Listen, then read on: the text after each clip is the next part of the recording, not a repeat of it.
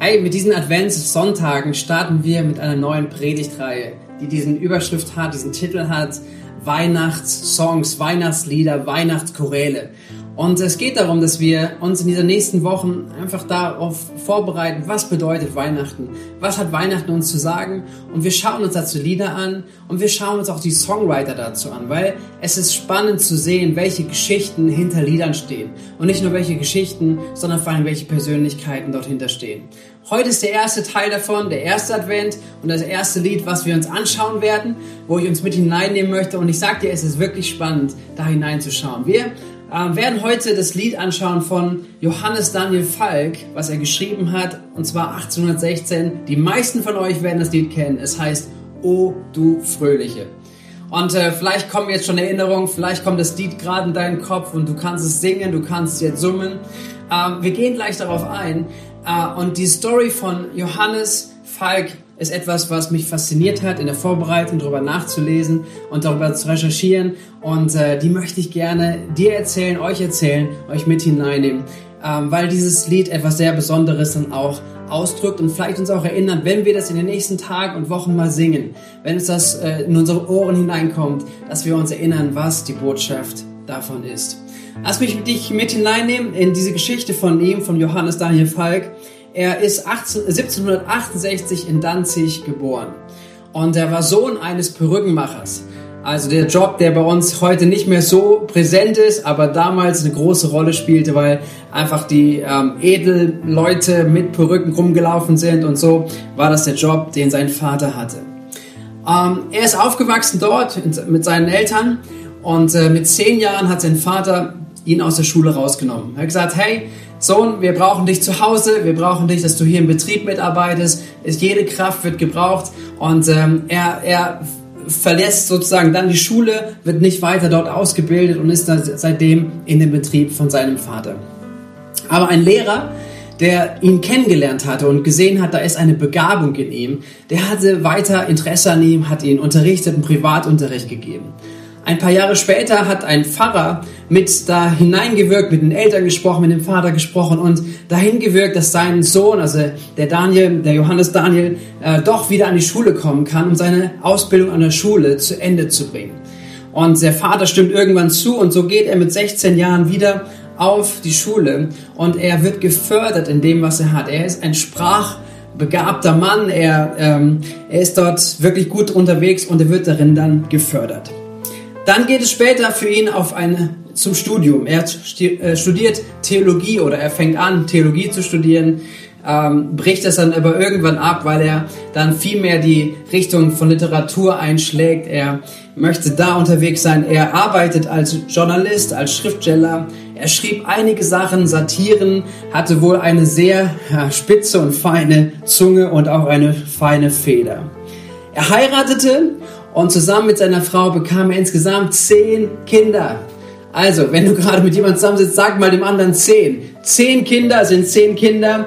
Richtig viel los bei ihm zu Hause. Und als Familie zogen sie dann nach Weimar.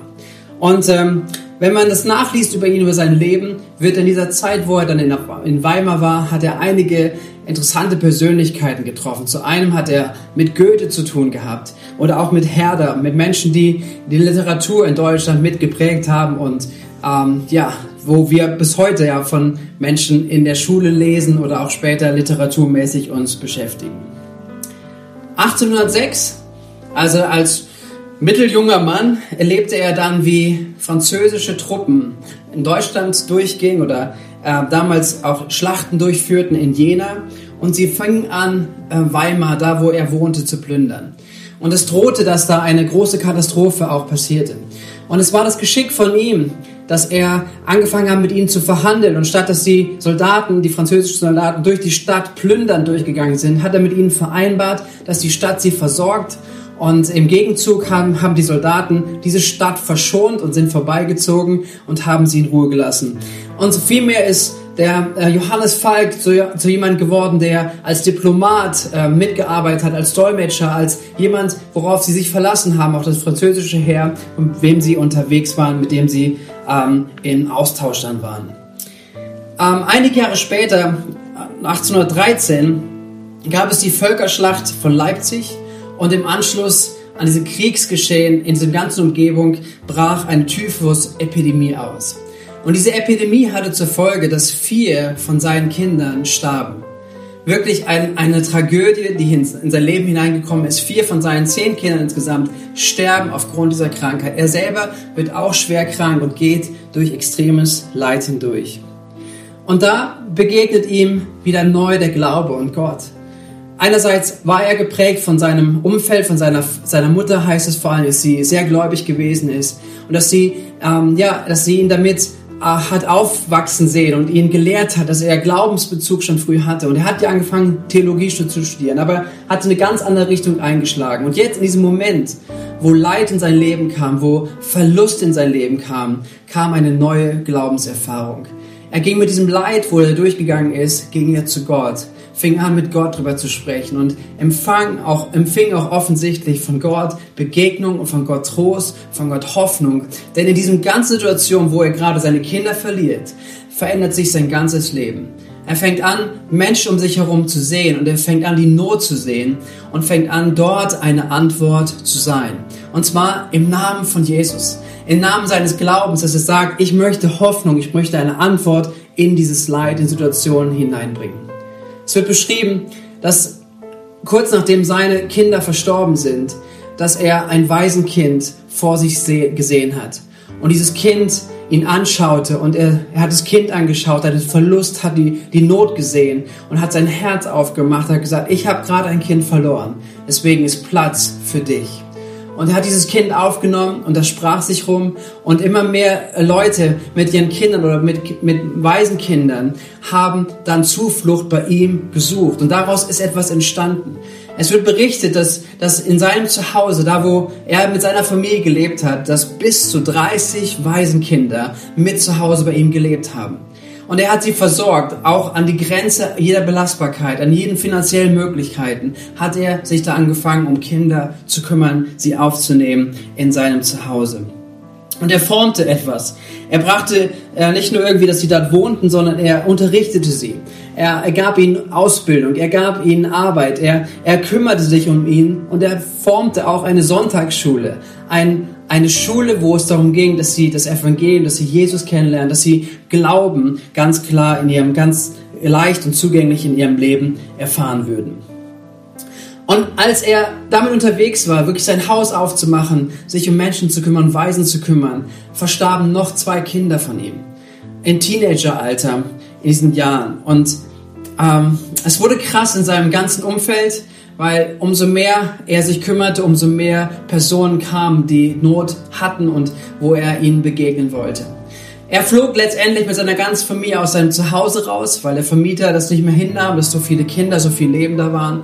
Und mit dem Geld, was er hatte, kaufte er ein Grundstück, ein Gebäude, den Lutherhof, dem er dann ähm, seit 1821 ein Waisenhaus baute, was einen Unterschied gemacht hat. Es wird berichtet, dass über 500 Waisenkinder dort aufgenommen worden sind, ein Zuhause gefunden haben. Sie erlebten dort äh, diesen, in dieser Arbeit von, äh, von, von Johannes Frank, erlebten sie drei Schlüsse. Sie erlebten, wie, wie ein Dreiklang von Liebe, von Bildung und Arbeit in ihrem Leben war. Ganz anders als zu dieser Zeit typisch war, kümmert er sich ganz anders um seine Kinder. Er, er, er erlaubte ihnen Freiheit. Er sagte, hier ist kein Zwang, hier ist keine Kette. Keiner muss hier sein. Aber er gab jedem die Freiheit zu gehen. Und keins von den Kindern, die da waren, ist gegangen. Sein Visionssatz, den er prägte und mit dem er seine Arbeit äh, gestaltete, ist folgender. Und ich möchte ihn gerne lesen, weil ich ihn so ermutigend und inspirierend finde. Er sagt über diese Anstalt, über was er gebaut hat, diesen Lutherhof. Er sagt, diese Anstalt handhabt drei Schlüssel. Den Schlüssel zum Brotschrank, das erste. Zweitens, den Schlüssel zum Kleiderschrank. Und drittens, den Himmelsschlüssel. Und sobald der letzte nicht mehr schließt, so stockt es auch mit den beiden ersten. Und ich finde das so krass. Ich finde das so krass, diese Story zu lesen, darüber zu hören und diese Persönlichkeit. Weil, weil da etwas drin ist, was mich begeistert und was ich dir geben möchte, was ich euch geben möchte, was ich und, und ja, hineinstellen möchte in das, was, was glaube ich, was Gott tun möchte, was Gott tun kann. Wir sehen hier, bevor wir in das Lied gleich mal reinschauen, wir sehen hier eine Person, die nicht stehen geblieben ist in ihrem persönlichen Leid, die nicht stehen geblieben ist in ihren persönlichen Umständen, in den Erfahrungen, sondern die verändert wurde und die gezogen wurde, von der Liebe Gottes hineinzugehen und etwas weiterzugeben von der Liebe Gottes an Menschen, die es so sehr brauchten. Und ich liebe das, weil es fordert mich heraus, es fordert dich heraus, fordert uns gemeinsam heraus ob wir uns aufhalten lassen, abhalten lassen von den Umständen, wo wir persönlich vielleicht drin sind, wo wir persönlich durchgehen, wo die Gesellschaft drumherum ist und auch keine Antwort für weiß, oder ob wir uns rufen lassen, ob wir uns herausrufen lassen, ob wir uns auf den Weg machen zu fragen, Gott, was ist die Antwort in die Situation? Was kann ich tun? Gott, gebrauche mich, gebrauche mein Herz und meine Fähigkeiten, die ich habe. Er erlebte genau dabei, dass auch wenn Umstände auch in diesem Tun nicht leicht waren, aber dass Gott auf seiner Seite war, dass Gott ihm geholfen hat, dass er durchgekämpft hat. Und diese Glaubensmut, hey, das wünsche ich uns so sehr. Ich wünsche es dir. Ich wünsche, wenn du heute darüber nachdenkst, am ersten Advent in 2021, dass du darüber nachdenkst, sagen, was? Gott, hast du mir gegeben? Was hast du mit meinem Leben vor? Wie kann ich einen Unterschied machen? Darauf gehe ich gleich zum Ende nochmal drauf ein. Aber das ist die Story von der Persönlichkeit, das ist die Story von dem Umfeld, in dem jetzt dieses Lied entstanden ist. Und ähm, er schrieb es ursprünglich mit drei Strophen und zwar im Rahmen für, für die Sonntagsstunde, für die Sonntagsschule, für Kinderkirchenarbeit.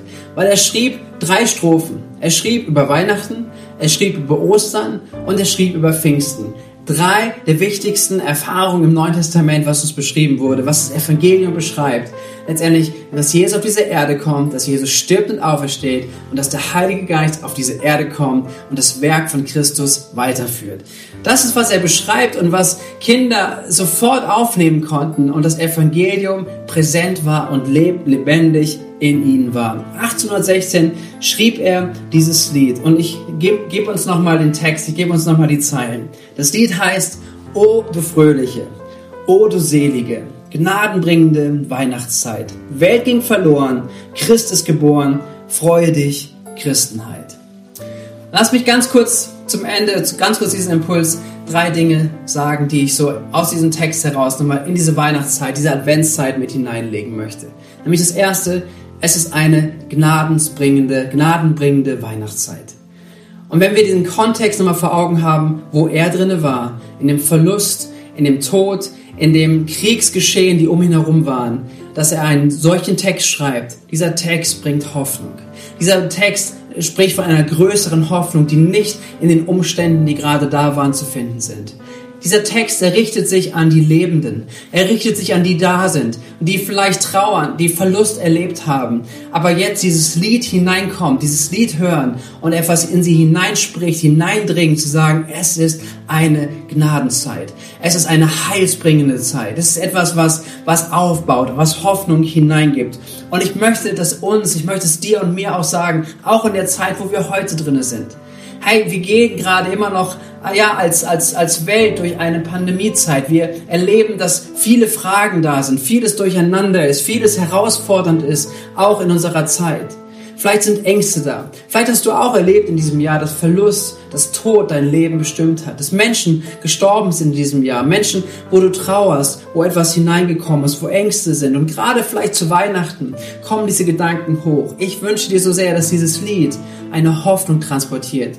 Weil, weil diese Hoffnung, die, über die wir nachdenken, die größer ist als die Umstände, durch die wir gehen. Sie nehmen es nicht weg, aber sie fangen an zu trösten und sie geben einen größeren Blick hinein. So wie Johannes Falk dieses Lied schrieb, angesichts der Leiden, die er erfahren hat, so wünsche ich dir und mir, dass wir eine gnadensbringende, gnadenbringende Weihnachtszeit wirklich sehen und erleben. Es ist ein Lied für die Lebenden. Es ist ein Lied der Hoffnung. Und worüber handelt diese Hoffnung? Diese Hoffnung geht darüber, dass Retter, ein Retter geboren wurde. Dass Jesus, der Christus, Jesus der Retter, so heißt es ja, Jesus der Retter geboren wurde. Das war die Botschaft von den Engeln, die um die Geburt von Jesus an die Hirten gegangen ist. Es heißt in Lukas 2, Vers 11, heute ist euch in der Stadt Davids ein Retter geboren. Es ist der Messias, es ist der Retter. Und weil, weil das passiert ist, weil, weil Jesus geboren wurde, offenbart sich etwas von der Liebe Gottes. Es offenbart sich etwas von dem Wesen Gottes. Denn er hat gesagt, ich möchte nicht, dass du, dass ich in unseren Schuld, unserer Trennung von Gott bleiben. Nicht, dass wir den Preis dafür zahlen, für das, was wir in unserem Leben nicht auf die Reihe bekommen, sondern dass er anfängt, diesen Preis zu zahlen, dass er der Retter ist, er der Messias ist, der letztendlich sein Werk beginnt mit der Geburt von Jesus. Als Gott Mensch wurde. Hey, und ich weiß nicht, wie du darüber nachdenkst. Ich wünsche mir für dich heute, dass du, dass du dieser Botschaft von Jesus Glauben schenkst. Weil es heißt in der Bibel immer noch bis heute, jeder, der diese Wortschaft, diese Botschaft, dieses Wort von Jesus annimmt, daran glaubt, er wird Rettung erfinden, finden. Hey, und deswegen mache ich dir Mut. Sagst, ey, ich, ich weiß nicht viel, aber vielleicht probiere ich Vielleicht ist es ein einfaches Gebet, vielleicht kein sehr glaubensvolles und starkes proklamierendes Gebet, aber vielleicht ein leichtes Gebet, wo du heute sagst, Jesus, ich weiß nicht, mit meinem Leben, ich komme an meine Grenzen, ich komme nicht weiter, aber ich möchte, dass du mein Retter wirst. Ich lade dich ein in mein Leben. Und ich würde dich so herausfordern. Ich möchte dich wirklich ermutigen dafür, dass du dieses Gebet betest, dass du anfängst, dein Leben Jesus zu geben und es anfängst auszuprobieren mit ihm. Weil das ist es etwas, einen Glaubensschritt zu tun. Nicht, dass wir alles in der Hand vorher haben, sondern wir gehen einen Schritt des Glaubens hinein. Und das ist die Erfahrung, die heute möglich ist. Und darüber schreibt er über die gnadenbringende Zeit. Er schreibt über den Retter, der geboren wurde, den Grund der Hoffnung. Und als drittes sagt er am Ende diese Wiederholung, freut euch, freut euch, freut euch, freut euch. Wie krass, oder? Angesichts dieser ganzen, dieses ganzen Kontextes. Er schreibt, wenn die Kinder es singen, er schreibt es an die, ja, an die Jahrzehnte, Jahrhunderte fast schon, die wir das Lied singen. Er schreibt es zu jeder Zeit, freut euch, freut euch, auch in diesen Umständen. Warum können wir uns freuen? Weil die Freude oder der Grund unserer Freude nicht in den Umständen ist, sondern in dem, was Gott für dich und für mich getan hat. Er sagt es letztendlich, wie Paulus es in der Bibel beschreibt, in Römer 12, Vers 12. Lass mich damit ermutigen. Dort heißt es, freut euch über die Hoffnung, die ihr habt. Wenn Nöte kommen, haltet durch. Lasst euch durch nichts vom Gebet abbringen. Wisst ihr, Freude ist eine Entscheidung. Freude ist eine Entscheidung, worauf ich schaue. Freude ist eine Entscheidung, ob ich dieses, was Jesus getan hat, wer Jesus ist, was Gott getan hat durch Jesus, ob ich es anschaue, ob ich es Raum in meinem Leben gebe. Es ist eine tägliche Entscheidung. Deswegen zum Abschluss dieses Impulses, zum Abschluss dieses ersten Advents, also offenen Sonntags, möchte ich dir drei konkrete Schritte nennen, die du gehen kannst. Und ich lass, lass mich dich herausfordern. Wenn ihr zusammen sprecht, macht Dinge noch fest heute, wenn ihr zusammen seid im offenen Haus. Macht es wirklich fest. Das eine ist, wozu ich dich wirklich ermutigen möchte, ist, finde deine Bestimmung. Gott hat einen Plan mit deinem Leben. Gott hat eine Absicht. Gott hat etwas hineingelegt, wo du einen Unterschied machen kannst in dieser Welt. Und so wie Johannes Falk diese, seine Bestimmung entdeckt hat, indem er angefangen hat, der Not zu begegnen, dass, dass er letztendlich Gottes Gottes Liebe Raum gegeben hat und durch ihn gewirkt hat und hineingekommen ist zu den Kindern, so hat Gott für dich und für mich, für jeden Einzelnen von uns einen Plan, eine Bestimmung. Wir sind gerade mitten dabei, auch in unserer unserem Durchstartenkurs über die Bestimmung zu sprechen, die Gott jedem Einzelnen gegeben hat. Und vielleicht ist es jetzt der Moment, einmal deine Unterlagen rauszuholen, heute nochmal reinzuschauen und hineinzugucken, was hat Gott dir gegeben? Wo sind Momente, wo Gott schon mal gesprochen hat? Welchen Traum hat er hineingesprochen? Wo ist es dran, Dinge rauszuholen, wo Gott schon mal zu dir gesprochen hat, zu sagen, wie kann ich jetzt da meinen nächsten Schritt gehen? Und das ist, wo Gemeinde gemeinsam sich entwickelt, wo wir einander helfen, wo wir voneinander lernen können, wo wir nächste Schritte gehen gehen, auch genau das zu entdecken. Geh den nächsten Schritt, finde deine Bestimmung. Erlaube Jesus, dass er deine Bestimmung weiterbaut. Das zweite ist, es ist eine gnadenbringende Zeit. Und deswegen möchte ich jeden von uns herausfordern, dass wir in dieser Woche ganz bewusst darauf achten, jemandem eine Freude zu tun jemand eine Freude zu machen. Es mag sein, dass du eine Karte schreibst, dass du jemand anrufst, dass du eine WhatsApp schreibst, dass du jemand Witz erzählst, was auch immer es sein kann. Aber dass du jemandem etwas bringst von dieser Gnadens, gnadensbringende Zeit, dass wir Gnadensträger sind, dass wir etwas Gutes hineinbringen, ganz bewusst an Menschen um uns herum. Oder vielleicht auch Menschen, die du gar nicht kennst. Komm, lass uns Menschen überraschen. Lass uns Menschen diese Zeit besonders machen. Auch da, wo Menschen vielleicht es gar nicht erwarten. Das ist das Zweite. Und das Dritte ist, Fülle dich täglich mit der Begegnung mit Jesus, damit Freude in deinem Leben wächst. Wisst ihr, ich mag es morgens aufzustehen, mich fertig zu machen und dann am Ende noch ein bisschen Parfüm auf meinen aufzutragen.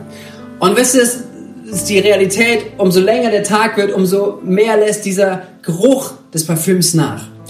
Und es ist etwas genauso auch mit unserer Freude, mit unserer Freude. Sie soll nicht nachlassen, weil sie, weil sie nicht abhängig ist von den Umständen. Aber wir brauchen immer wieder diese Begegnung mit Gott im Allerheiligsten. Wir brauchen die Begegnung mit ihm. Wir brauchen das Hinschauen auf ihn und diese täglich uns bewusst zu werden. Jesus, danke, dass du auf diese Erde gekommen bist. Danke, dass du diesen Weg gegangen bist. Danke, dass du mich liebst. Danke, dass du mich angenommen hast, einen guten Plan in meinem Leben hast. Und das ist wie so also eintauchen wirklich in seinen, in seine Wolke, in seinen Duft und dass dieser Duft dich begleitet und eigentlich gar nicht mehr aufhört, in deinem Leben eine Fröhlichkeit, eine Freude, Freude hervorzubringen, die er dir geben möchte. Lass dich herausfordern, lass dich ermutigen mit diesen ganz konkreten Punkten und sei gesegnet für diesen ersten Advent. Ich bete noch zum Abschluss und dann wünsche ich euch eine richtig starke und gute Woche. Danke, Vater für die Begegnung mit dir auch an diesem Tag. Danke, dass wir in diese Adventszeit hineingehen, wo wir uns daran erinnern, was Weihnachten bedeutet und dass Weihnachten einen Unterschied in unserem Leben gemacht hat, weil du, Jesus, auf diese Erde gekommen bist. Herr, wir danken dir für ja, diese, dieses Vorbild auch von Johannes Frank, für sein Leben, was er gelebt hat. Herr, dass wir daran etwas sehen können, wie wie du durch Menschen wirkst und wie das einen Unterschied macht in diesem Leben heute. Jesus, lass uns ermutigt sein, durch dieses Vorbild auch selber immer wieder nachzufragen, Gott, was hast du mit uns vor? Ich bitte dich, dass du jeden Einzelnen segnest, Herr, dass diese Weihnachtsbotschaft durchkommt.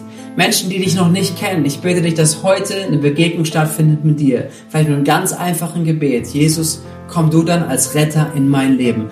Rette mich, gib mir ein neues Leben. Und ich bitte dich, dass du wirkst an uns, dass diese Weihnachtszeit, Adventszeit, Herr, unabhängig von diesen Umständen, die wir haben in unserem Leben, dass es eine fröhliche Zeit wird, weil wir freuen uns, weil wir wissen, dass du da bist. Herr, und unseren Blick auf dich lenken. Segne uns, Herr, mit einer richtig starken und guten Woche in der Begegnung mit dir. In Jesu Namen. Amen.